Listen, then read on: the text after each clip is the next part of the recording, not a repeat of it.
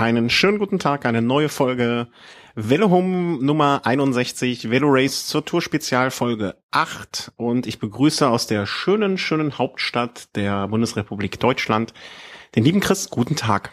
Hi, der Traum lebt. der Traum lebt weiter. Der Tra ja, wir haben zum Ende der, äh, der, der Folge, äh, müssen wir noch was Trauriges erzählen kurz, aber äh, was so ist, aber da, da, da teasern wir jetzt erstmal nur hin, dass ihr auch bis zum Ende durchhört. Ähm, und machen wir wieder ein Recap der letzten Etappen. Äh, fangen wir an, wie immer, mit der letzten noch nicht besprochenen Etappe am Samstag. Eine Etappe, auf die ich mich sehr gefreut habe und ich glaube, du auch, oder? Ja, sicherlich. Auf Bergankünfte freue ich mich eigentlich grundsätzlich immer. Zumal ja zumindest so der Kampf um Platz zwei ja noch total, total offen war. Also da, da waren ja noch mehrere Leute im Gespräch, klar, und es waren drei hohe Berge waren dabei. Und darf ich kurz? Der erste Berg war natürlich sowas, äh, der, der, den ich selber schon gefahren bin und das finde ich immer besonders schön. Weißt du, wenn man so die Ecken kennt, wo, wo die langfahren und dann weiß, da hat man auch schon mal geschwitzt und dann der Ort, wo wir mehrere Tage gewohnt haben, äh, sind sie dann auch durchgefahren. Le Grafs, Graf, Le Grafs, äh, und ne, dann weiß man so, okay, hier bei der Kurve, da hoch haben wir gewohnt und so. Das äh, kann ich jedem auch mal nur ans Herz legen, ähm, wenn man es nicht schafft, zur Tour selber zu fahren. Vielleicht mal so ein paar klassische Berge äh, der Etappen so abzufahren. Also wenn man die Möglichkeit hat, irgendwie im Sommer sich eine Woche freizunehmen oder so, ein Fahrrad reinpacken und dahin fahren und ein paar Tour-Etappen Berge zu fahren. Das ist wirklich ein einmaliges Erlebnis. Und ja. äh, gerade die Gegend vom Samstag äh, hat er echt eingeladen. Also Galibier, Telegraph, Alpe d'Huez, äh, wie hieß der erste vom Samstag? Äh, Lotharé. Lotharé, ähm, der Isoar, äh, alles tolle, äh, ganz klassische äh, Anstiege, die wirklich auch in ganz, ganz nah beieinander liegen. Also eine wirklich tolle Gegend, äh, um, um, um mal Berg zu fahren ohne da jetzt auch wirklich das jetzt böse zu meinen, also das unterscheidet dann auch ganz ehrlich einen, einen Profisportler von einem Hobbysportler, da nehme ich mich jetzt auch nicht aus. Also ich glaube, es gibt wenige Profisportler, die den Lotharé jetzt wirklich so als Berg bezeichnen würden. Im Endeffekt ist es dann doch eine bessere Autobahn, wo jetzt wirklich ja, vielleicht sogar ein Marcel Kittel, wenn er sich anstrengen würde, wahrscheinlich oben mit ankommen könnte. Ja, in der Tat. Bloß wir sind den äh, Lotteron gefahren, nachdem wir Alpe d'Huez, und zwar das Stück bis ganz nach oben und dann hintenrum zurück, wie bei der Tour letztes Jahr, äh, gefahren waren. Und da muss ich sagen, so ein Hobbysportler wie unser eins äh, hat da schon, äh, äh, vor allen Dingen, äh, weil wir am nächsten Tag noch ordentlich gefahren sind, äh, da hatte ich schon genug. Also da reichte mir der Lotteron auch äh, ein wenig. Klar, also wenn man jetzt Alp d'Huez vorher in den Beinen hat, dann, dann mit Sicherheit. Ansonsten ist es ein ganz rhythmischer Berg, drei, vier Prozent so im Schnitt. Also ich glaube, wenn man da einmal so seinen Rhythmus gefunden hat, kann man den auch jetzt so als relativ untrainierter Hobbysportler, so wie ich, ich mich jetzt beispielsweise einschätzen würde, da jetzt, denke ich mal, auch ohne großes Training da jetzt auch mal. Rhythmi rhythmisch ist der auf jeden Fall. Und das hat man auch gemerkt, dass die wirklich sehr, sehr kontinuierlich hochgefahren sind. Ne? Da hat sich nicht viel wirklich getan äh, während des Anstiegs dort. Ja. Also, ja, zum Rennverlauf, es hat sich eine relativ große Gruppe am Anfang gleich abgesetzt. Dabei war ein Joaquim Rodriguez, der natürlich aufs Bergklassement geschielt hat. Ähm, die enttäuschten Skies, also Garen Thomas, äh, Mikkel Nieve, die am Vortag ja ihren Leader sozusagen oder ihren Ersatzleader, Ersatzleader im Gesamtklassement verloren hatten. Steven Krusweig, der auch mal freie Fahrt bekam, Raphael Maika, ihm ging es ähnlich wie den Sky-Leuten, Contador raus. Ja, ansonsten Peter Sagan, warum auch immer, also die, die Taktik von Sagan mit der Wahl seiner Ausreiserversuche, die, die erschließt sich mir jetzt mal so gar nicht. Nee, man, man, man denkt schon fast ein bisschen, dass er für sein neues Team mitarbeitet, oder? Ja, er hat nicht mal so wirklich viel mit, mitgearbeitet und ich denke mir, warum geht er da in die Gruppe? Also klar, die, diese Sprintwertung, die kann er da abschießen, da gab es auch keine Gegenwehr, aber im Endeffekt das Klassement in der Sprintwertung hat er sicher. Ja. Also da muss er, muss, sollte er vielleicht doch eher gucken, Mensch, vielleicht mal auf eine Etappe jetzt wie die heutige, ohne da jetzt äh, jetzt schon drüber reden zu wollen, die jetzt vielleicht vom Profil her oder so von der von der Anlage her besser zu ihm gepasst hätte. Auf jeden Fall zurück zum Renngeschehen. Mhm. Ähm, eine große Gruppe hat sich relativ früh gebildet, ist auch auf einige Minuten weg. Also man hätte jetzt denken können, gut, große Gruppe, wer, wer soll da hinterherfahren? Und es gab dann doch ein paar, die blöd genug waren, ohne das jetzt zu böse ausdrücken zu wollen. Und äh, wen meinst du namentlich? Team NetApp. Genau. Aber wirklich durch die Bank weg. Also alle. Also ich, ich, ich frage mich wirklich, was Team NetApp sich bei so einer Aktion gedacht hat. Gut, Lotharé ist, ist noch jeder geschlossen mit rübergefahren. Die Gruppe vorne, ich weiß nicht mehr ganz genau, wie weit sie weg war. Ich, ich glaube fünf Minuten etwa. Mhm. Waren doch einige starke Bergfahrer dabei, so Nieve, Rodriguez, Maika, Roach. Also doch einige, wo man sagen könnte, okay, denen würde man das auch zutrauen, das vielleicht durchziehen zu können. Auf jeden Fall, äh, kurz nach der Abfahrt vom Lotterie, da war noch so ein, so ein nahezu Flachstück, ist plötzlich NetApp eingestiegen, aber mit, mit, mit jedem, den Mann und Maus. Mit jedem, den sie zur Verfügung hatten, wirklich mit jedem. und da stelle ich mir dann schon die Frage, okay, da werden jetzt binnen weniger Kilometer alle verheizt. Was erwarten sie sich jetzt von der Situation? Vor allem, weil ein König, ein König hatte ja, war ja jetzt auch nicht in der Position, dass er, dass man hätte sagen können, äh, er als Kapitän fährt an diesem Tag irgendwie auf Etappensieg sowieso nicht, aber dass er an diesem Tag irgendwie noch hätte einen Sprung jetzt so weit machen können. Also er liegt jetzt, äh, er lag nach der Etappe oder vor der Etappe um die acht Minuten, glaube ich, zurück. Ähm, da war jetzt auch nicht irgendwie das Podium in sich, dass man sagt, heute gehen wir aufs Ganze, heute hauen wir alles raus. Da würde ich jetzt ein bisschen widersprechen wollen. Also so ein König hat natürlich am Vortag dann doch eine in Chamrus schon eine wahnsinnig gute Leistung vollbracht. Also wenn es da nicht ganz so läuft, wie es gelaufen ist, gewinnt er sogar die Etappe. Also er war neben Maika damals der stärkste auf dieser Etappe. Also wenn man Nibali mal ausklammert. Nibali ist natürlich der Topfahrer. Mhm.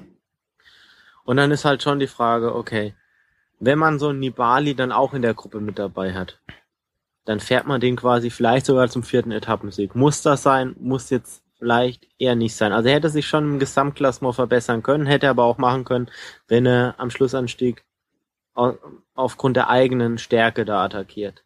Auf mhm. jeden Fall, man bringt sich in eine enorme angreifbare Situation. Man stelle sich vor, die Helfer sind aufgebraucht, das Feld ist noch 30 Mann stark und dann geht ein Pierre Roland. Wer fährt dann nach? Mhm. Also, wer soll da nachfahren? Ein Nibali sagt sich, ja, dieser Roland, der ist da acht, neun Minuten weg, was soll ich dem nachfahren? Das denken sich dann einige und König hat dann keine Helfer mehr und ja, blöd. Mhm. Ja, also, Nibali muss nichts mehr machen. Also er musste zum damaligen, damaligen Zeitpunkt nichts mehr machen und äh, das hat sich auch nicht geändert. Ähm, am Ende äh, ist es so äh, zum Isoar hoch. Ja, also Isoar hoch hat auch NetApp mit mit Machado, ähm, Mendes und wie sie alle heißen noch weiter Tempo gemacht. Ganz oben raus hat dann Pinot ein Stück weit noch attackiert, oder es war eine halbe Attacke, möchte ich sagen. Er wollte einfach als erster in die Abfahrt rein. Ich könnte mir vorstellen, dass so sein Coach ihm gesagt hat, du bist vielleicht eher ein unsicherer Abfahrer. Dir könnte es vielleicht sogar besser tun, wenn du jetzt als erster in die Abfahrt gehst, weil dann, wer wer vorne ist, wird als letzter erst abgehängt. Mhm. Und wer als erster reingeht, der kann sich seine Linie natürlich selber aussuchen. Mhm. Von daher vielleicht logische, logische Sache. Was er vermeiden wollte, ist dann allerdings doch passiert. Und zwar gab es die Attacke von Agé in der Abfahrt von Perrault und Bardet, mhm. die dann ihren ähm, Konkurrenten um den dritten Platz abhängen wollten. Von vorne ist ein Christophe Reblor noch nach, nach hinten gerufen worden. Der hat auch nochmal Vollgas gegeben. Allerdings, die, die Aktion ist dann doch ein Stück weit verpufft. Es waren einige Fahrer nach hinten gebunden, die dann wieder den Anschluss zusammengeschafft haben. TJ van Garderen hatte dann noch drei Helfer hinten. Und wenn dann mehrere Teams dann Asche Dessert hinterherfahren, ist es auch, ja, schnell gegessen, um das Ganze abzukürzen. Also ist dann doch eine recht große Gruppe in den Schlussanstieg gefahren. Da, davor noch eine, eine Gruppe mit ja, minimalem Abstand. Also es waren ja nur noch so 50 Sekunden. Man hätte davon ausgehen können, sie schaffen es nicht, aber einfacher war dann doch stark genug, dass es sogar durchziehen könnte, konnte. Und das war ein Raphael Maika, der mhm. am Vortag schon den zweiten Platz belegt hat und da nachhaltig bewiesen hat, hey, in der dritten Woche ist mit ihm zu rechnen. Und, und er hat sich damit auch äh, in das Rennen um das äh, gepunktete Bergtrikot auch wieder reingefahren. Ne? Er lag nach dieser Etappe äh, gleich auf mit 88 Punkten mit Rodriguez. Das äh, scheint vielleicht dann auch so zu sein, ja, dass das jetzt so ein neues Ziel von äh, Team Sachs, äh, Tinkoff Saxo, Team Tinkoff Saxo ist. Äh, dass man sagt, okay, wenn wir jetzt äh, schon keine Möglichkeit mehr haben, das Gelbe zu holen, vielleicht versuchen wir so. Absolut, absolut. Also hätte man vorher. Hat, hm? Er hat auf den ähm, ersten zwei Anstiegen hat der Rodriguez noch noch schön quasi die Punkte überlassen, ist jeweils als zweiter Mal nicht über die Gruppe gefahren. Aber ganz am Ende war Rodriguez nicht mehr dabei. Es gibt bei einer Bergankunft ähm, ab ab der zweiten Kategorie gibt's doppelte Punktzahl. Man kann sich vorstellen, gut, erste Kategorie sind gleich statt, statt 10 Punkte 20 Punkte. Mhm. Das hat ordentlich reingehauen. Ja, war gleich auf. Dahinter, wenn wir da nochmal kurz drauf Mhm, eingehen, ja, ja. es gab verschiedenste Angriffe. Nibali hat, hat, hat wieder attackiert. Nur ein Perot konnte ihm folgen. Nicht ganz am Ende hat er noch zwei Sekunden verloren. Die Enttäuschung ein Stück weit war Valverde, der dann doch einiges eingebüßt hat. Auf Perot dann immerhin eine Minute. Er hatte, er hatte ja reklamiert, dass äh, seine Schaltung irgendwie nicht richtig gewollt hat und er nur noch auf einem großen Blatt fahren konnte, wenn ich das richtig in Erinnerung habe und verstanden habe. Ja, hat er gemeint, ob das jetzt stimmt, das, das weiß der lügt doch nicht, oder? Würdest du behaupten, er lügt? Ich, ich weiß es nicht. Ich möchte es, ich möchte es einfach nicht werten. Ich weiß nicht, ob jetzt Nibali gelogen hat, als er da äh, bei dieser, bei diesem Uphill-Finish gegen Contador ein paar Sekunden verloren hat, dann hat er auch gemeint, er hätte da irgendwie nicht mehr schalten können. Hm. Ob da jetzt was dran war oder nicht, ist im Endeffekt ja auch belanglos. Also Ja, die ja. Zeit, die er verloren hat, ist jetzt Fakt. Hat das Ganze im Bereich der Podiumsplätze noch ein bisschen näher zusammengeschoben. Pinot hat ja wieder Zeit gewonnen, auch ein Bardet hat Zeit gewonnen. Die, die zwei, die ums weiße Trikot gekämpft haben, waren zudem, waren zudem noch auf dem, in der gleichen Sekunde da Mhm. reingekommen. Also für weitere Spannung war garantiert und auch Frank Schleck hat da wieder einen Sprung nach vorne machen Absolut. können. Und äh, für mich die Enttäuschung auch so ein bisschen, ähm, abgesehen von ähm, Valverde für dich. Ähm, mach, sag mal schnell, äh, Port, Port, Richie Port. Also dass der bei der Etappe, hätte mir vorher gesagt, dass der bei der Etappe, äh, bei der Etappe hinter äh, Frank Schleck äh, reinkommt, ähm, hat mich schon ein bisschen, äh, naja, also ich hatte ja vorher mehr von ihm gehalten, da war ich schon ein bisschen, pff, naja, okay, er ist Also- reingekommen irgendwie als, äh, weiß der Geier, 27. glaube ich. ja, irgendwie sowas um den Dreh, Mitte 20, äh, Aber mit fünf Minuten Abstand, also das war desaströs. Also das ganze Team Sky ist irgendwie neben der Spur, habe ich so den Eindruck. Also für mich war das dann nicht mehr desaströs, das war für mich die logische Konsequenz. Er hat am, am Vortag ist er ja regelrecht eingebrochen und da war dann die Moral auch am, im Arsch oder am Arsch. Also da, da, da wusste er, okay, es geht jetzt nicht mehr ums Podium. Vielleicht ist dann, ist ein Port dann auch egal, ob er dann Neunter oder Zwölfter wird. Vielleicht sammelt er die Kräfte, um jetzt vielleicht in der dritten Woche nochmal so einen Angriff zu wagen, aber Ja, das war, das war mein Gedanke. Also am Tag vorher völlig eingebrochen, okay, vielleicht hat er über Nacht gut regeneriert. Jetzt hat er den, äh, jetzt hat er die Zeit aufgebrummt, ja, dass sie nicht, ihn nicht mehr richtig beachten müssen. Das wäre eigentlich so ein Tag gewesen, wo ich dann gedacht hätte, okay, wenn er gut regeneriert, könnte er da raus, äh, was rausholen. Aber im Gegenteil, äh, noch mehr eingebrochen. Also da war ja gar nichts mehr dann. Aber an dem Tag hätte er auch nicht viel gewinnen können. Also selbst wenn er da wieder einigermaßen in Form gewesen wäre, also er weiß, wie groß die Anstrengung am Vortag für ihn wirklich war, Mhm. äh, lass ihn auf Platz 8 ankommen an, an, auf der Etappe, dann ja, macht er auch kaum was gut. Also war, war jetzt nicht wirklich verkehrt. Mhm. Hat schon gepasst. Vielleicht kommt ja in den nächsten Tagen noch mal was. Ich, ich ja, ich würde mich ja immer freuen für das Team Sky, aber das scheint nicht deren Tour zu sein, um es mal ganz vorsichtig auszudrücken. Ähm, Nibali am Ende dann äh, hatte er dann über viereinhalb Minuten Vorsprung schon vor Valverde ähm, und äh, ja, es kristallisiert sich immer mehr hinaus äh, heraus, dass er es ist. Der wohl, wenn nichts Außergewöhnliches passiert, wie wir es beim letzten Mal auch schon gesagt haben, es manifestiert sich eigentlich nur noch, was wir dachten. Moment, der Traum lebte weiter. Der,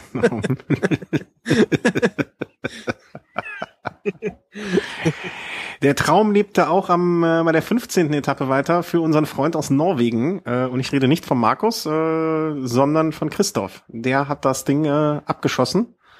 Ähm, ja, war, war so eine Etappe, wie man sie eigentlich erwarten konnte, oder? Also so, pff, Oh, ich war selten so enttäuscht über den Cup. Also im Vorfeld wurde ja einiges berichtet, ja, äh, Unwetter, ähm, Windböen, also eventuell Seitenkanten, mhm.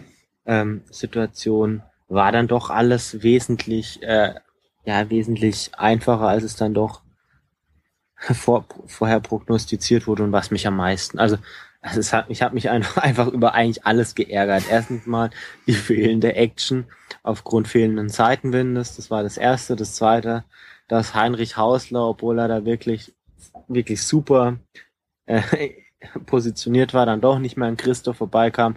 Und das dritte war, ich habe ich hab selten so mit Ausreißern mitgefiebert wie diesmal mit Jake Bauer und Martin ja. Elmiger, die wirklich bis 100 Meter vor dem Ziel dann wirklich vorne gelegen waren. Sie sind mit 13, 14 Sekunden in den letzten Kilometer reingefahren. Sie hatten bei noch, ich habe noch drauf geachtet, ich glaube bei Kilometer 9 hatten sie noch 38 Sekunden Vorsprung. Und da dachte ich in dem Moment so, boah, das könnte reichen. Ja, ja, bei 38 Sekunden, 9 Kilometer da eher nicht. Also ich glaube, sie hatten sogar bei, bei, bei, bei 5 Kilometer hatten sie noch 34 Sekunden. Okay. Also man, man geht ja immer davon aus, vor allem bei einer kleinen Gruppe, dass vielleicht sogar diese Rechnung 10 Kilometer, eine Minute nicht, nicht mehr ganz so hinhaut. Mhm. Aber die haben sich erstaunlich gut gehalten und mit Sicherheit einer von den beiden hätte das Ding einfach ja verdient gehabt. Und das mhm. hat mich dann doch ein bisschen gestört. Ansonsten, was vielleicht noch zu erwähnen, ist also ein Kittel, der dann doch nicht der Übermensch ist, auch nicht im flachen Sprint und für den es dann diesmal auch nur in Anführungszeichen zum elften Platz gereicht hat. Ja. Greipel, äh, Greipel äh, Vierter, Sagan Dritter, wieder nur ein dritter Platz. Vielleicht sind das echt, äh, also hast du recht, sind das die Momente, wo ihm die paar Körner fehlen, die er an Tagen vorher verpulvert hat. Ich meine, er fährt im grünen Trikot, äh, da gibt's nichts dran rumzukritisieren. Aber das sind die Momente, äh, ja, wo man sagt, vielleicht fehlt ihm da doch noch so ein bisschen die über eine lange Zeit, über einen größeren Zeitraum gesehen, also über eine Tour die Intelligenz in den richtigen Momenten mit den eigenen Kräften zu haushalten. Ja, vor allem es ist ja, es ist ja Quatsch, bei einer Etappe mit einer Bergankunft auszureißen, also mhm. für einen Sagan. Er ist ein super Fahrer. Ich, ich träume da auch zu, dass er auch mal vielleicht irgendwann in der richtigen Konstellation auch mal so eine Bergankunft gewinnen kann. Aber, aber natürlich nicht, wenn da so, keine Ahnung, ein Jewe, ein Maika und so mit dabei sind. Also das ist ja schon abgehoben. Da halt, um jetzt den Übergang auch gleich zu schaffen, vielmehr so eine Etappe wie heute, wo, mhm. wo das Rennen mit einer Abfahrt ins Ziel endet ähnlich so wie der Etappe in Mühlhus, wo wirklich so 40 Kilometer Abfahrt waren. Heute waren es nicht ganz so viele, aber als guter Abfahrer und als endschneller Mann wäre der Sagan da wohl besser in der Fluchtgruppe aufgehoben gewesen. Ja, fass mal heute zusammen. Du hast ja mehr mitbekommen als ich zumindestens. Ähm, der ich habe das im Ticker so ein bisschen verfolgt, gesehen habe ich es leider nicht. Mhm. Äh, es hat relativ lange gedauert, bis so eine Gruppe da wirklich stand. Also es hat sich relativ früh eine Zwölfer, oder was heißt relativ früh, ich glaube so nach 20, 30 Kilometer eine Zwölfergruppe abgesetzt. Unter anderem mit ähm, äh, Michael Rogers, Vasil Kirienka, Michael Albersini, Michael Kwiatkowski, dem Polen, der jetzt sich doch jetzt immer öfter mal wieder zeigt. Mhm. Ähm, ja, Jon Esagire war noch dabei. Vöckler? Ähm, eigentlich eine Vöckler, glaub, ja, ich weiß nicht, ob er gleich am Anfang dabei war oder vielleicht erst ein bisschen später. Auf jeden Fall, die Gruppe war erstmal so ein bisschen weg, dann wurde hinten aber Tempo gemacht man kam noch mal fast dran und daraufhin sind noch mal neun Fahrer nachgesprungen. Also es hat sich dann eine 21 Fahrerköpfige Gruppe gebildet. Hinten hatte keiner groß Interesse nachzufahren. Kwiatkowski war zu dem Zeitpunkt mit 19 Minuten bester der Gesamtwertung. Mhm. Ähm, ja, es ging, es ging dann, glaube ich, bis, bis rauf auf 12 Minuten Vorsprung. Also es war abzusehen, dass, dass die Gruppe durchkommt.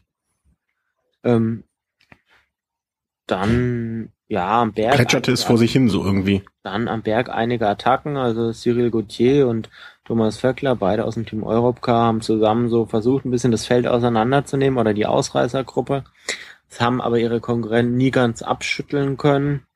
Ging dann in die Abfahrt und da hat sich dann Michael Rogers dann doch absetzen können und hat das Ding gewonnen ähnlich wie die Etappe damals beim Giro, als er sich auch das, in der Abfahrt abgesetzt hat. Also das war auch genau mein, mein Gedanke. Also äh, erinnerte mich sehr von dem, was ich gelesen hatte und mitbekommen habe, an diese Giro-Etappe, wo er dann man darf es ja nicht unterschätzen, er ist ja nicht der Jüngste mehr, aber äh, er war ja auch Zeitfahrweltmeister. Also das, was, äh, was auch gerne mal ein Toni Martin macht, das kann er einfach. Und äh, auch damals zur T-Mobile-Zeiten war er ja auch für solche Situationen äh, nicht bekannt, das wäre jetzt zu viel, aber da weiß man, das kann er.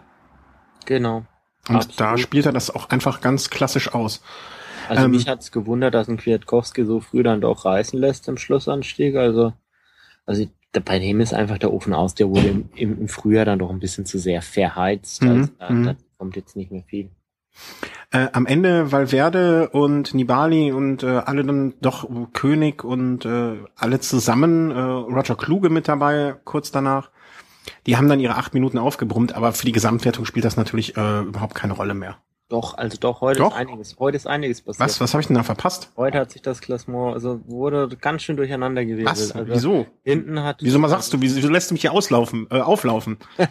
Also doch, es war, es war so ein bisschen so ein Rennen, der, der, also es gab zwei Rennen im Rennen, sozusagen. Also zu Beginn des Schlussanstiegs hat hinten Movistar das Tempo ganz schön erhöht.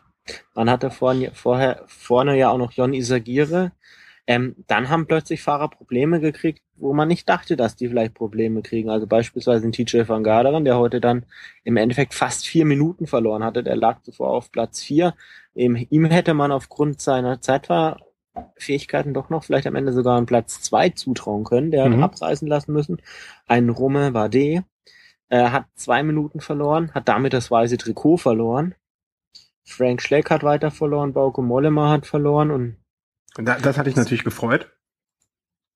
ach ja, sagen wir mal so, mir kam das nicht ganz Du ungenau. nimmst es mit, was mitzunehmen ist. Ja, also heute auch wirklich im Endeffekt nur die, die fünf Leute, Pinot, Valverde, Peroni, Bali, König, ganz vorne dabei. Dem Rest gegenüber haben sie schon eine Minute aufwärts dann aufgepumpt. Ganz, ganz stark. Haben natürlich auch von einer starken Teamleistung heute profitiert. Also ein Jean Gadret heute wieder gut in Form. Also er hat schon des Öfteren jetzt gezeigt, dass er Valverde da lang begleiten kann. Jon Isagiri kam da von vorne zurück. Auf Seiten von FDJ Arnaud Jonozon, der ja auch mal bei Kestepane mit Valverde zusammen im Team fuhr, der für Pinot da noch Tempo gemacht hat. Von vorne kam ein Jeremy Roy zurück für FDJ, der dann noch mal in der Abfahrt Tempo machen konnte. Also insgesamt die, Temp äh, die, die, die Taktik hat gepasst und das Podium, ja, Es, es rückt nicht weiter fern. es zeigt sich, zeigt sich immer deutlicher. Also im Endeffekt kämpfen jetzt noch vier Leute, würde ich sagen, um Platz zwei. Van Garderen und Leopold König sind da jetzt schon raus. König aber immerhin mit dem Sprung von Platz 8 auf Platz 7. Und wenn man sich überlegt, als, als lediglich als Pro-Kontinental Kontinentalteam, Mhm. da jetzt wirklich so ein Fahrer auf Platz 7 in der Gesamt haben, auch wenn man da jetzt vielleicht sogar nochmal einen Contador und Froome dazu rechnet, in, immerhin noch Top 10. Immerhin Top Ten und vor Leuten wie Mollema, der ja auch schon äh, ja deutlich weiter vorne gesehen wurde, vor einem Frank Schleck, vor einem Richie Port. Das ist schon alle, alle, alle Ehren wert und es wird den neuen Sponsor Bora ja auch äh, mit Sicherheit nicht, äh, wird er nicht ungern sehen. Absolut, wird natürlich auch schwer, je nachdem wie das neue äh, Budget da ausschaut, äh, ähm, so einen Fahrer vielleicht auch zu halten. Also er weckt natürlich dann schon noch Begehrlichkeiten. Wo Mhm. älter ist das eine, ob da ein Fahrer vielleicht in die Top Ten kommt am Ende der Saison, wenn viele schon müde sind. Eine Tour ist natürlich was anderes. Und für mich ist das Ende der Fahnenstange, wenn so ein TJ van Garderen vielleicht morgen übermorgen nochmal äh, noch mal Plätze oder Sekunden liegen lässt. Für mich ist das Ende der Fahnenstange unter Umständen noch gar nicht erreicht. Mhm. Äh, was, was sagst du denn zu Bora? Also äh, meine erste Reaktion war so ein bisschen, äh, ja, was machen die? du weißt es bis jetzt noch nicht. Doch, ich, ich weiß es natürlich schon, also aus der Eurosport-Werbung. Ja, Da, da kann ich so ein bisschen was mit Bora anfangen. Ich bin ja froh, dass sie nicht die Schwanger, Schwangere auf der, aus der Israel-Werbung da jetzt wirklich als, als neue Sponsorin präsentiert haben. Also von daher ist es noch eine Werbung, die jetzt vielleicht sogar eher weniger genervt hat von Bora als jetzt vielleicht von, von manch anderen ähm, äh, Werbepartnern. Allerdings kann ich mir ganz ehrlich nicht vorstellen, dass dass, dass das Bora jetzt so ein Partner ist, der jetzt so nachhaltig wirklich da, auch, auch die, die Finanzkraft hat, um da jetzt Mhm. ordentlich viel zu bewegen. Also da hätte, hätte ich mir doch ein anderes Kaliber vorgestellt. Das hatte ich auch gehofft. Also ich dachte mir auch äh, im ersten Moment so, okay, fünf Jahre Bora, schön und gut, aber wie viel, wie viel fließt da wirklich? Und äh, hat man sich da nicht vielleicht auch ein bisschen unter Wert verkauft? Also wer weiß, das werden wir erst in den nächsten ähm, vielleicht ein, zwei Jahren sehen, was dabei nicht passiert, äh, auch mit dem Geld. Aber äh, ist, man weiß ja nicht, was für Summen da fließen. Vielleicht ist ja Bora, bloß weil wir uns in der Küchenszene nicht auskennen, wirklich der Premium-Anbieter und da fließt das äh, Gold wie bei uns der Honig und der Wein. Also ich meine, ich hätte letztes Mal gehört, dass Bora nicht so den allerhöchsten Umsatz hat. Also äh, doch im Bereich von einigen Millionen. Jetzt darf man sich aber nicht vorstellen, dass der komplette Umsatz oder der komplette Gewinn jetzt gleich in so einen Radsportsponsor. Ja, das würde mich auch wundern. Dann würde ich aber auch jeden BWLer, der da die Rechnung aufmacht, erstmal in den Hintern treten. Allerdings denke ich mir halt, vielleicht ist da jetzt auch das ganze Ding mit der Werbung wirklich auch mal wirklich so gemeint, dass sie, dass sie wirklich auch das Radsportteam da wirklich so als effektive Werbung dann auch nutzen. Also ich denke mir jetzt, es, es gibt genügend Sponsoren, die jetzt nicht unbedingt da auf Werbung angewiesen wären und halt trotzdem einfach sponsoren. Ich meine mhm. jetzt so, aufgrund der Tatsache, dass jetzt beispielsweise um Einnahmen zu nennen, Team Telekom da jetzt damals, also die Telekom damals das Team sponserte, glaube ich jetzt nicht, dass dass die Telekom deshalb jetzt groß an Bekanntheit gewann. Ich glaube, Telekom war jetzt eine Marke, die kannte jeder mhm. schon. Aber ich kann mir schon vorstellen, so, so Bora, dass, dass für die das natürlich ein interessanter Markt ist, weil Bora ist jetzt für mich wäre ich jetzt nicht schon ein bisschen Radsportaffin, wäre es für mich jetzt eher eine unbekannte Marke. Ja, wobei dann frage ich mich, dann finde ich es einen krassen Move, es direkt fünf Jahre zu machen. Weißt du, nicht zu sagen, okay, lass uns mal zwei Jahre machen. Und dann gucken wir mal, wie viel uns das wirklich gebracht hat. Also das, ich äh, bin da, also nicht, dass ich mich nicht darüber wahnsinnig freuen würde. Ne? Also ich freue mich für die Jungs äh, unglaublich. Alles irgendwie komisch. Also äh, ja, ich, ich, ich weiß es nicht. Es kann natürlich schon noch sein. Ich meine, äh, fünf Jahre, vielleicht fünf Jahre zu, zu relativ geringen Konditionen ist vielleicht besser als jetzt zwei Jahre. Und danach verhandeln. Ja, das könnte natürlich auch ein äh, Gedanke sein, der sich aufdrängt, das stimmt. Gucken wir mal, wie es weitergeht. Ähm, morgen ja, gut, mit. Was man vielleicht. Ja. Sorry, dass ich nochmal dazu Immer. zur heutigen Etappe, was man vielleicht nochmal sagen sollte, der Weltmeister ist raus. Ach stimmt, Rudi Costa ist raus. Rudi Costa hat aufgegeben, also er hat, er hat sich gewünscht, endlich mal auf eigene Faust da eine dreiwöchige Rundfahrt fahren zu können. Er hat sich ja in den letzten Jahren immer mal wieder so gebremst gefühlt durch, durch Valverde oder so. Im Endeffekt, ja, Außer Spesen nichts gewesen. Kann, kann man nur sagen, okay, dafür, dass er Weltmeister ist und, und ja, ein relativ teures Gehalt wahrscheinlich frisst, kam da jetzt nicht so viel. Also Lampra hat sich da wahrscheinlich schon ein bisschen so mehr erwartet. Das ist halt der Fluch des Regenbogentrikots. Lampro jetzt auch schon mehrere Fahrer verloren, Richese mhm. raus, Modulo raus, zwei Fahrer, von denen man vielleicht hätte mal einen Außenseiter-Sieg erwarten können, Costa raus. Jetzt, jetzt hat man noch einen Chris Horner, der vielleicht in den nächsten zwei Tagen sicherlich vielleicht mal einen Ausreißversuch starten wird und vielleicht auch aus einer Gruppe raus sicherlich in der Lage ist, einen, Sieg zu holen. Ansonsten neben einem Giro, der absolut in die Hose ging, Ulissi, darf man dran erinnern, er positiv getestet, mhm. muss man sagen, okay, das, die, die, die Saison ist bis jetzt außer Tour des Suisse Gesamtsieg für einen Eimer. Ja. Und ähm, glaub, weißt du, glaubst du, ob Horner die Vuelta nochmal fahren wird? Ja, wird er fahren. Wird er auf Verteidigung fahren, okay. Wird, hoffen wir, er als, als Kapitän fahren. Mhm, dann hoffe ich zumindest mal, dass für Horner das alles noch versöhnlich ausgeht. Und wie ich eben schon sagte, äh, der Fluch des Regenbogentrikots, in dem Regenbogentrikot fährt man halt keine gute Tour. Das ist halt so. Ungeschriebenes äh, Gesetz des Pechs. Morgen, äh, morgen Kinder wird's was geben. Äh, morgen geht's auch wieder zur Sache. Also es kommen jetzt äh, die Pyrenäen äh, stehen jetzt auf dem Programm quasi das dritte Gebirge. Ja, und morgen frei haben und die Etappe gucken wäre auch schön. Ja, morgen, also die designierte Königsetappe rauf aus Bladade. Mhm. In, in den letzten Jahren oder immer wenn mal so eine Pyrenäen, also so eine typische Pyrenäen-Etappe anstand, man muss dazu sagen, die Pyrenäen, das sind dann oftmals ein bisschen kürzere Anstiege, allerdings dann doch einiges giftiger. Mhm ähm, gab es dann doch noch den ein oder anderen Anstieg mehr in so einer Etappe. Also es war keine Seltenheit, dass man auch mal so fünf oder sechs Pässe da nacheinander fahren musste. Jetzt sind es diesmal sind es nur vier. Allerdings, wenn man jetzt heute gesehen hat, was da jetzt wirklich mit einem Anstieg oder was man an einem Anstieg für Schäden anrichten konnte, kann man von ausgehen. Da, da passiert morgen ordentlich was. Es ist eine sehr, sehr kurze Etappe, 124 ja. Kilometer. Ähm, richtig losgehen wird's 80 Kilometer Verschluss und 80 Kilometer Verschluss. Da stehen dann insgesamt dann auch noch ja, 35 Kilometer Klettern an. Also von 80 Kilometern 35 Kilometer Klettern ist eine Menge. Das geht eigentlich quasi nur hoch und runter. Ja, und da möchte ich, äh, also 124 Kilometer ist wirklich ausgesprochen kurz, aber nichtsdestotrotz, äh, die werden es halt in sich haben. Ne? Also diese vier, äh, vier Zinken, da möchte ich nicht, also möchte ich schon gerne hochfahren, äh, würde ich gerne auch machen morgen. Allerdings Aber nicht. So eine äh, Woche Zeit nehmen. Hm? nee, ich, ich weiß nicht, wie viele Höhenmeter äh, das insgesamt sind. Also Ich würde jetzt wahrscheinlich sehr, sehr viel Prügel kassieren, wenn ich sagen würde, jetzt so morgens los und abends dann im Ziel ankommen, würde ich mir mit, äh, mit genügend äh, Päuschen und Zeit auch zu, steht da irgendwie, kann man das hier überschlagen? Kannst du mal überschlagen, wie viele Höhenmeter das sind?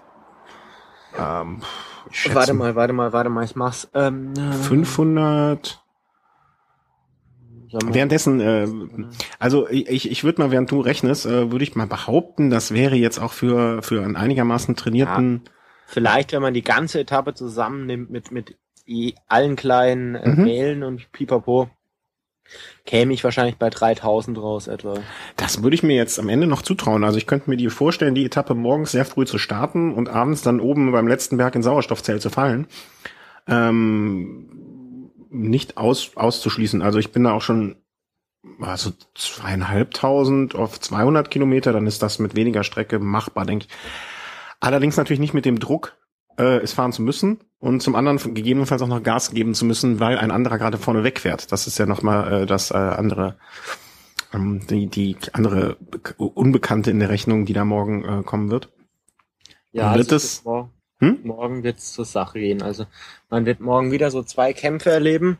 Der erste Kampf geht um die Gruppe und in der Gruppe muss man erwarten können, Rafael Maika, Joaquim Rodriguez, da geht es ums Bergtrikot, vielleicht mhm. auch ein ähm, Thomas Vöckler, der heute ordentlich Punkte gesammelt hat. Also morgen wird das Bergklassement vielleicht oder sogar wahrscheinlich schon vorentschieden bzw. entschieden werden. Ja. Und man weiß, ein Maika, der hat sogar in der Favoritengruppe oder, aus der Favoritengruppe raus einen zweiten Platz belegen können in Chambrus. Der, der hat sogar noch die Möglichkeit, vielleicht sogar auf den Schlussanstieg zu warten. Äh, die, die Möglichkeit hat ein Rodriguez jetzt vielleicht nicht.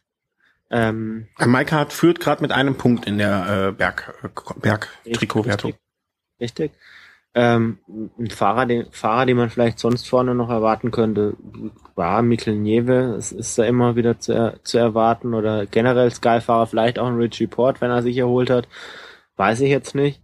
Ähm, ja, an, ansonsten hinten ich könnte ich mir vorstellen, dass ein Thibaut Pinot, der jetzt wirklich in den letzten Tagen da doch ein starkes Team an seiner Seite hatte, dass er versucht vielleicht nochmal die eine oder andere Sekunde seinen Konkurrenten abzunehmen. Mhm. Er, er gilt nicht als der beste Zeitfahrer, hat allerdings am Berg jetzt auch heute gezeigt, dass er mit zu den Top 3 gehört, vielleicht auch so gar, vielleicht am Berg mit Nibali zusammen der stärkste ist.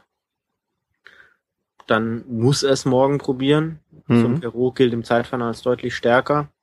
Also morgen wird, wird, ein, wird ein schönes Ding. Ich denke auch, man muss sich jetzt ein bisschen so lösen von dem Kampf äh, um das gelbe Trikot, weil das scheint für uns ja, wenn nicht irgendetwas Außergewöhnliches passiert, entschieden. Der Traum lebt. Der Traum lebt. Äh, wir wünschen niemandem was Schlechtes. Ich wünsche dir den vielen Spaß dabei. Ähm, der Traum lebt. Äh, aber ansonsten wird's halt der schöne Kampf um die Podiumsplätze hinter Nibali. Was ja auch schön sein kann, ne? Also das äh, hat ja auch seinen Wert. Und am also äh, Don kein Mensch, also außer Nibali, kein Mensch beschwert sich über einen Podiumsplatz. Ein Valverde ging in die Tour rein, hat gesagt, sein Ziel ist das Podium. Mhm. Ein Perot ist 37. Das beste Alter. Alter. Der war bei der Tour noch nicht einmal in den Top 5. So viele Chancen wird er auch nicht mehr bekommen. Nee, äh, ein vor allen Dingen solch eine große Chance. Ein Bardet, ein Pinot, das sind ah, vielleicht despektierlich gesagt Nachwuchsfahrer, wenn die mal wieder als Franzose aufs Podium fahren könnten, ich weiß gar nicht, seit wann das das letzte Mal ist. Ist das nach Virank? Jetzt vor 16 Jahren, 98, ist das das erste Mal? Ich weiß es jetzt gar nicht. Mm. Moreau, war Moreau auf dem Podium? Nee, ich glaube, Moreau wurde Vierter. Aber auf jeden Fall für die Franzosen Wahnsinn, die sind ja auch ohne die ganz große Erwartungshaltung reingegangen. Also ja, also da sind da sind ganz viele. Also wenn das äh, egal wer von den Fünfen äh, irgendwie da am Ende dann äh, auf dem Podium sitzt, jeder von denen wird sehr froh sein und ich glaube auch, dass äh, dass da sehr viele, also dass da wirklich sehr sehr viele froh sind, weil es auch äh, sehr überraschend äh, für sie ist. Ähm, das sind Leute, die haben damit nicht gerechnet, dass sie die Chance haben, die realistische Chance, äh, auf dem Tourpodium zu stehen was ich mir noch wünschen würde für die Tour und, und was vielleicht auch einem Nibali gut stehen würde, wäre, wenn er jetzt vielleicht auch mal jemanden aus seinem Konkurrentenfeld einen Sieg überlassen würde. Ich glaube, das würde ihm sehr gut tun. Ja, ich, ich glaube, das würde ihm, aber ich glaube, das passt nicht zu ihm. Ich kann mir das nicht vorstellen. Ich glaube nicht, dass das passieren wird. Ich kann es nicht erklären, warum. So, so vom Typ her glaube ich nicht, dass er dieses gönnerhafte, äh, ich kann mich nicht erinnern, dass das jemals, bis jetzt war er wahrscheinlich auch noch nie in der Situation. Beim Giro, beim Giro hatte da, da hat er auch keine Geschenke gemacht, ne? Er ist nicht der Typ dafür. Äh, es würde ihm und seinem, seinem Standing und seinem ähm, im Feld sehr, sehr gut tun, aber ich glaube nicht, dass das passieren wird. Ähm, ich, ich, so was ich jetzt noch von den, ich, ich erwarte in den nächsten Tagen jetzt irgendwie noch einen schönen Kampf um das Podium. Vor allen Dingen die Etappe am Donnerstag finde ich ja nochmal sehr schön äh, mit dem Tourmalet, also auch äh, wirklich so ein ganz, ganz, ganz klassischer alter Berg äh, der Tour de France. Das ist auch so eine ganz klassische Etappe irgendwie, oder? So, so, weiß nicht, wie oft die schon so gefahren wurde, aber ähm, ja, es ist so wie man es kennt. Langweilige Etappe, würde ich fast sagen. Also das ist eine ganz, ganz langweilige Etappe, weil Nein, der Tourmalet ist als solcher für sich alleine schon schön. schön. Nein, nein, nein, weil auf dieser Etappe nichts passieren wird. Ähm, weil du allein vom Tourmalet bis unten, in, bis zum Beginn des Anstiegs nach Uttakam, hast du, wie viel sind's? 40. 37 Kilometer oder 36 ja. Kilometer. Du hast davon 17 Kilometer die jetzt ganz leicht bergab führen, wo jedes Team nachbolzen wird ohne Ende. Das heißt, kein Mensch wird überhaupt auf die Idee kommen, da vielleicht schon irgendwas zu riskieren. Also im Endeffekt wird es wird da vieles verpuffen. Also es gibt Etappen, es gibt Etappen, wo das Profil die Etappe ist, wo die Berge die Geschichte erzählen. Da kommt es ja nicht nur immer darauf an, dass die sich bekriegen. Der Tourmalet als solcher ist immer ein Erlebnis. Was für mich immer noch die die eine geile Etappe war, auch wenn T-Mobile oder Jan Ulrich damals ordentlich in Anführungszeichen auf die Fresse bekam, war die Etappe 2001 mit Sieg äh, von Armstrong in Alpe d'Huez, Col de Clondon, ähm, Col de la Madeleine und hinten noch Alpe d'Huez. Das war eine geile Etappe. Ja, aber das, die, die lebt ja auch von diesen klassischen Bergen. Warte mal ab, am Donnerstag passiert irgendwas. Wir wissen nicht was, aber es wird was passieren. Ja, ich könnte mir vorstellen, vielleicht lässt Marcel Kittel am Tourmalet reisen. naja. Aber dann wird's ganz spannend, ob er um. ja. Vielleicht wird, äh, wird der Freund des Hauses hier äh, äh, Enrico auch äh, an dem Tag etwas über Degenkolb zu singen haben. Das mag ja auch noch sein. Ähm, dann wollen wir nochmal, dann die nächste Etappe ist wieder eine Flachetappe, nichts Besonderes. Am Freitag, Samstag das Zeitfahren und Sonntag der große Tag des Jens Vogt. Er wird alleine auf dem äh, Champs-Élysées äh, ja, nochmal angekündigt. Also ich gehe davon aus, dass man ihm das zugesteht, dass er, dass er allein die erste Zielpassage. Ich fände es schön und ich fände ja auch toll, wenn er, äh, wenn er möglicherweise vielleicht äh, irgendwie an der Etappe am Freitag vielleicht auch noch mal in eine Gruppe gehen könnte. Ich weiß nicht, wie platt er ist. Er hat ja sich nicht mehr gezeigt in den letzten Tagen groß. Ähm, und dort sich vielleicht noch mal das äh, Trikot oder die Nummer des kämpferischsten Fahrers holt, um damit dreimal den kämpferischsten Fahrer ne, äh, gehabt zu haben, was ja dann auch eine Aussicht wäre, weswegen ihm mal rein Gewissens äh, dieses äh, diese Ehrung am Ende der Tour noch mal geben könnte. Ähm, die, also diese kämpferischste äh, Fahrernummer, da bin ich eigentlich fast hundertprozentig davon überzeugt, dass er sich die in Paris auch holt, also auf der Etappe. Mhm. Ja, das wird ja dann auch, dann wird's ja wahrscheinlich auch schon reichen. Also das, wenn Jens Vogt am, äh, ich, ich werde es am Sonntag aufnehmen, um mir das Finale hier anzuschauen, äh, hab einen Gast hier. Und äh, wenn Jens Vogt an dem Tag äh, irgendwie äh, da die Kämpfe, da mache ich nur eine Flasche Sekt auf. Ähm, aber gut, auf der anderen Seite denke ich, hätte es auch ein Tony Martin verdient. Was der geleistet hat auf seiner Etappe, da der, auf der er ausgerissen ist und es gewonnen hat. Zum einen noch dazu die Etappe, bei der da Michael Kwiatkowski da, ja gut, es ist Lager Kwiatkowski, also wäre das andersrum gewesen, Tony Martin hätte, hätte seinen Kompagnon da wirklich kaputt gefahren. Also mhm. eventuell kommt ja morgen oder übermorgen nochmal so eine Etappe, auf der äh, Tony Martin dann nochmal alles zeigen kann und dann ja, wenn, wenn Toni Martin noch mal einigermaßen da gut durchkommt, wäre ich da fast schon für Toni Martin. Mhm. Ich glaube einfach, dass die Tour zu groß ist mhm. ähm, vom Stellenwert, um da dann vielleicht noch sentimentale Geschenke zu verteilen. Hm. Das ist meine Meinung. Ja, aber dafür ist, äh, dafür ist Jens Vogt zu groß, dass man ihm nicht so ein Geschenk zugestehen würde. Aber warten wir mal ab. Wir werden am äh, Sonntag mehr wissen. Das ja, ich meine, wenn, wenn er diese rote Rückennummer am Sonntag bekommt, dann darf er aufs Podium. Mhm. Ich glaube nicht unbedingt, dass es ihm dann so viel mehr bedeuten würde, wenn er dann für die ganze Tour als kämpferischster Fahrer ausgeht. Okay, ja.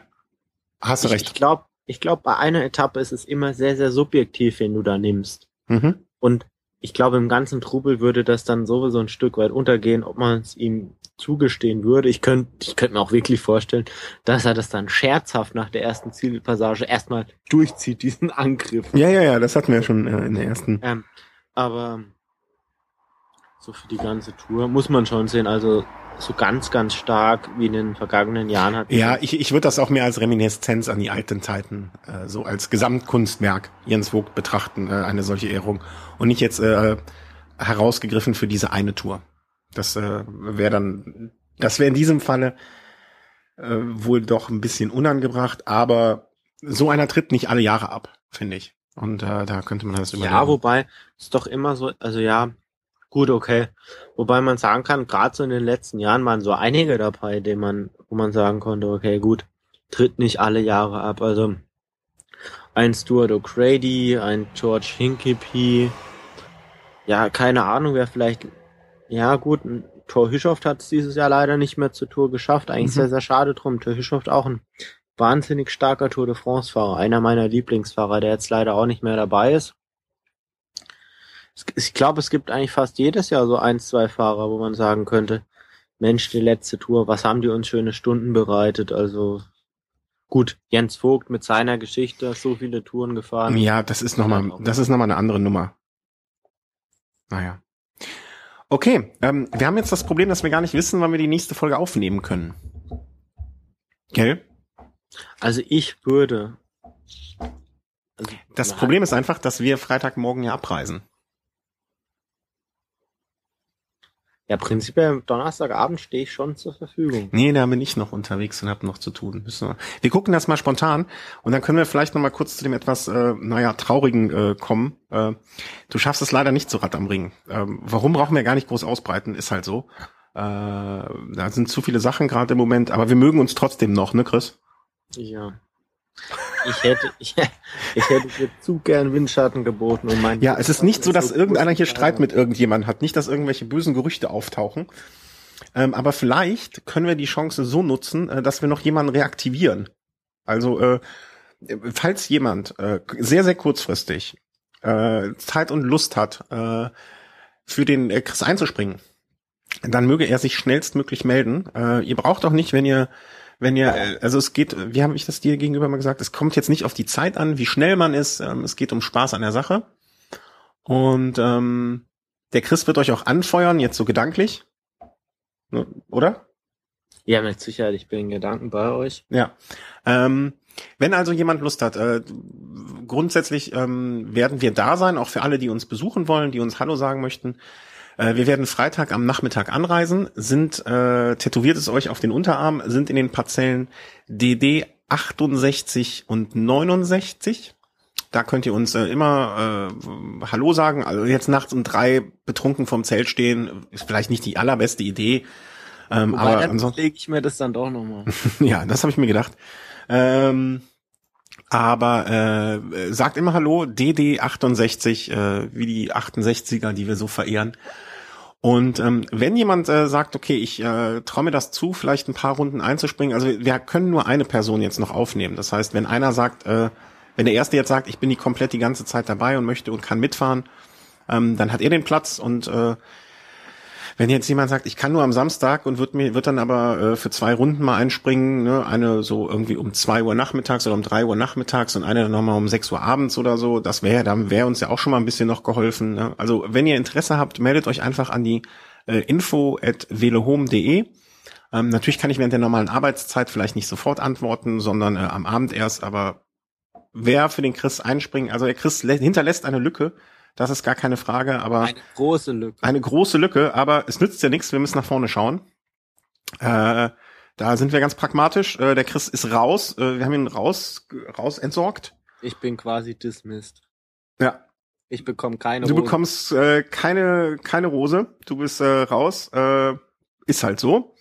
Äh, aber wer, wenn sich das jemand zutraut, ähm, aber äh, meldet euch einfach, dann können wir auch kurzfristig miteinander sprechen und telefonieren und äh, da würde sich dann schon was ergeben. Und äh, ja, das werden wir dann jetzt auch nochmal über die normalen Social-Media-Kanäle raushauen. Und äh, ansonsten freuen wir uns. Schade, dass es nicht klappt bei dir, aber aufgehoben ist ja nicht aufgeschoben. Ne? Es gibt ja immer noch nächstes Jahr. Und dann ist vielleicht alles ein bisschen gesettelter und ruhiger und dann wird's gut. Mit Sicherheit. Also ich muss aus meiner Sicht nochmal sagen, dass es mich natürlich auch sehr wurmt, dass ich nicht dabei sein kann. Aber da kamen jetzt wirklich seit Anfang des Jahres so einige Dinge zusammen, die es mir leider nicht ermöglichen, da jetzt wirklich sowohl was das Sportliche angeht, als auch das Private. Da ja. Ist halt so und sowas kann immer passieren und sowas gibt's immer und das ist ja, wie gesagt, äh, das äh, ist nur diesen äußeren Umständen, wir mögen uns noch alle. Ähm, und äh, ja, so ist es halt. So, dann äh, werden wir äh, irgendwie mal schauen, ob es am Donnerstag noch klappt, wenn dann nur ganz äh, rudimentär und kurz. Oder ansonsten müssen wir dann in der nächsten Woche schon den kompletten äh, Rückblick machen. Das werden wir mal gucken. Und ähm, ja, äh, ein Gruß nach Berlin, ein Gruß äh, an alle Hörer. Danke fürs Zuhören und äh, habt eine schöne Zeit, habt eine schöne paar Resttage mit der Tour. Besucht uns bei Rad und Ring. Äh, ach ja, noch etwas kurz. Äh, wir haben äh, uns kurz vorher äh, überlegt, die ganze Zeit, äh, wie wir die Berichterstattung von Rad am Ring machen.